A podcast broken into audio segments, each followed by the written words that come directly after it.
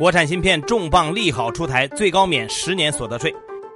瑞幸与美国证券交易委员会达成和解，将支付1.8亿美元民事罚款。法国总统马克龙确诊感染新冠病毒。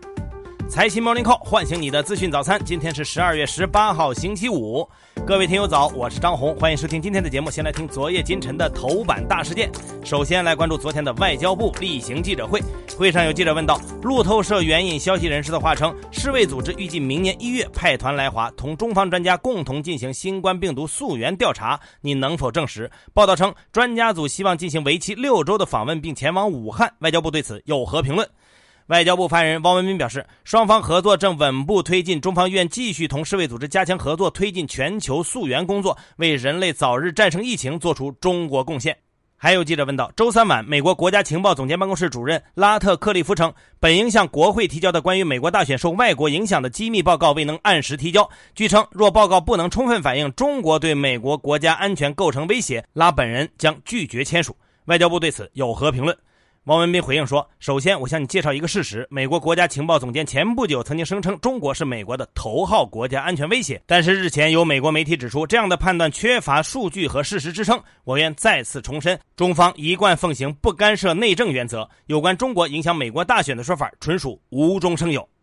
下面是一则国产芯片的利好消息。财政部等四部门近日联合发布了关于促进集成电路产业和软件产业高质量发展企业所得税政策的公告，明确对有关企业所得税进行减免，其中包括国家鼓励的集成电路线宽小于等于二十八纳米且经营期在十五年以上的集成电路生产企业或项目，第一年到第十年免征企业所得税；国家鼓励的集成电路设计、装备、材料封装、测试企业和软件企业，从获利年度起第一年到第二年免征企业所得税，第三年至第五年按照百分之二十五的法定税率减半征收企业所得税等等，优惠政策追溯到今年一月一号开始实行。再来看，已经创下十五个跌停板的仁东控股。昨天呢，仁东控股开盘就被超过八十五万手卖单封在跌停板，但下午两点跌停板被打开，收盘报收每股十四块钱，涨了百分之二点七一。短短的一个小时内，仁东控股的成交额就迅速扩大到二十七点八四亿，换手率高达百分之三十八点四五。据财新记者了解，卖方大多是券商对融资客户的强平，买方则是抱着侥幸心理的抄底资金。仁东控股昨天晚上公告称，公司流动资金比较紧张，所以没能如期偿还兴业银行的三点五亿短期贷款本金。目前，公司已经逐笔累计偿还零点八亿，现在计划向兴业银行申请续贷二点七亿，授信期限一年，用来归还上述贷款。下面来关注瑞幸财务造假案的后续。当地时间十六号，美国证券交易委员会，也就是 SEC，在纽约南区联邦地区法院提起诉讼，指控瑞幸违反了联邦证券法的反欺诈、上报、账簿和记录以及内部控制条款。同时，SEC 还指控瑞幸虚假夸大公司收入支出，以欺骗投资者，实现快速增长，以达到自己的盈利目标。在没有承认或者否认这些指控的情况下，瑞幸同意达成和解，并将支付一笔1.8亿美元的民事罚款。不过，和解方案还需要法院批准。才能生效，而与 SEC 和解只是瑞幸所面临的境外处罚的开始。在境外，瑞幸还将面临债权人诉讼、投资者集体诉讼等一系列追责。瑞幸官方声明称将持续配合监管。SEC 称，目前调查还在继续，对于未来是否会对瑞幸高管个人做出相关处罚，瑞幸方面表示并不清楚。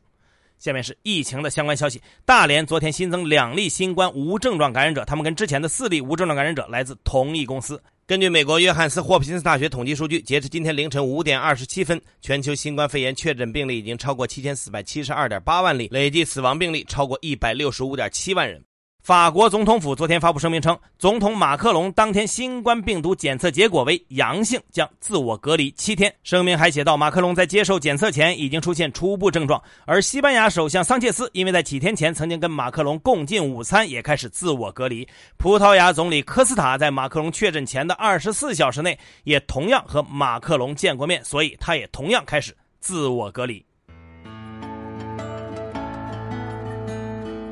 好，接下来关注今天的财新说，如何看待福州推出落户零门槛？携程集团执行董事长梁建章认为，这一政策的目的是壮大人口规模，人口是城市发展的基础和动力，多人口有利于发挥城市的集聚效应。近年来，城市公共资源配置的逻辑从按照行政级别转为按实际服务管理人口规模。要想加快城市发展，就要抢人口。他也指出，在降低落户门槛、吸引更多人口后，更要想方设法留住人口。因此，城市的各项配套措施和公共服务水平都要及时跟上。此外呢，在低生育率的人口趋势下，已有的存量人口将逐渐减少，未来城市会面临无人可抢。因此，要尽快出台全面放开并鼓励生育的具体措施。法院可以对未成年人采取限制高消费措施吗？近日，九岁孤女被限高的新闻引起舆论关注。对此，上公律师事务所律师古小丹认为，对未成年人限高，很大程度上是要对未成年人的监护人限高。如果完全将未成年人排除在限高范围之外，则可能会导致监护人打着孩子的旗号消极逃避履行义务，进而损害债权人合法权益。但是，法律在涉及到未成年人利益的时候，应该更加谨慎执行，要灵活适用限高措施。法律要适当的采取保全措施，把儿童权益保护作为执法中首要考虑的因素，既要保障未成年人健康成长，也要让债权人的合法权益不受侵害。香港股票市场新生态与未来前景是什么？华兴证券首席经济学家庞明认为，港股市场生态在过去六年间已经发生深刻改变，内地资金将给港股市场带来更为光明前景，而新经济的投资主题也依然值得关注。“十四五”规划是历史性投资机遇和明年最主要的主题投资机会之一，叠加疫情后的经济反弹、盈利的修复和市场情绪的企稳，科技与消费的中长期投资主线将得到支持和强化。而资本市场结构性改革不断加速，也有助于重塑在境内外上市的中国股票的投资格局，进而推动市场情。情绪进一步复苏。他建议在战术配置上要关注顺周期行业，在战略配置上则要保持对科技、消费等行业的关注。更多专家观点，请收听财新 FM。你可以通过财新 App 右上角的小耳机找到我们。接下来是一线短消息，看看今天有哪些重要资讯不容错过。国家发改委印发通知，明确提出存在不诚信、不专业行为的主承销商和信用评级机构将被记入企业债券中介机构信用档案。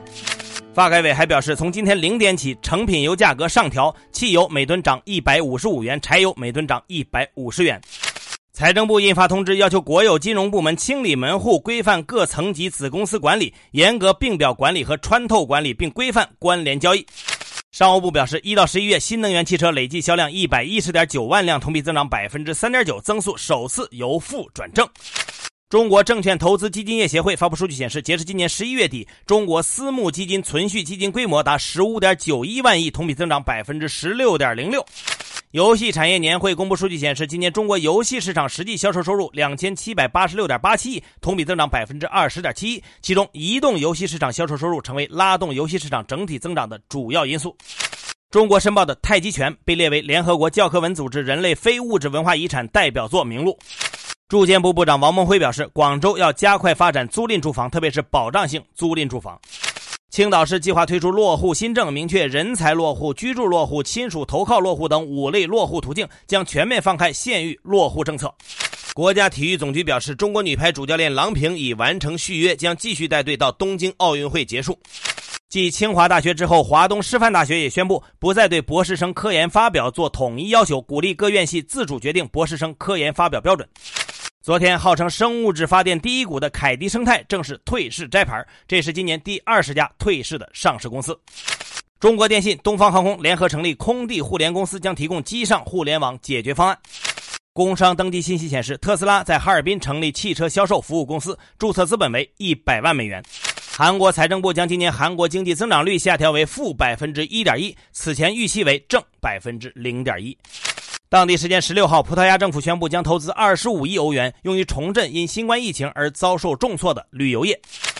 当地时间十七号，国际体育仲裁法庭宣布将禁止俄罗斯参加国际重大体育赛事的禁令从四年缩减为两年，因此俄罗斯将无法参加东京奥运会和北京冬奥会。接下来是国际资本市场，美股三大股指集体收高，道指涨百分之零点四九，报收于三万零三百零三点三七点；纳指涨百分之零点八四，标普外指数涨百分之零点五八，三大股指均创历史最高收盘纪录。热门中概股多数上涨，务农网大涨百分之八十八点一七，一起教育涨百分之十二点五八，优信跌百分之二十点八一。最后呢，我们的听众互动福利时间又来了，今天的福利电影是根据真实海上救援事件改编的。紧急救援，没错，导演呢正是大家熟悉的动作片大导林超贤，男主角则是彭于晏。据说这部电影导演是筹备了整整五年，影片真实的还原了中国救助打捞局的日常工作，不仅表现了救助打捞人员在狂风巨浪中出生入死拯救生命的惊险过程，更是刻画了他们普通人的一面。这部电影呢会在十二月十八号，也就是今天和大家见面。对这个题材感兴趣的朋友，一定不要错过这部现实主义的大片各位听友，参与我们今天的话题讨论，我们会随机抽取听友送福利，在大屏幕上一睹中国救捞人的那些生死瞬间。今天我们的话题就是游戏市场发展火热，移动端更是独占鳌头呢。各位听友，你喜欢玩游戏吗？如何看待游戏产业的发展呢？欢迎关注财新视听财新视听的公众号，找到今天的节目推文，在下方留言参与讨论。我们会抽取十位听友，每人获得一张紧急救援的电影票，先到先得，数量有限，各位听友快快的行动吧！好，以上消息来自于我们财新网，还有新华社。各位安心上班，好好挣钱。下周一财新 Morning Call 依然准时上线，唤醒你的资讯早餐。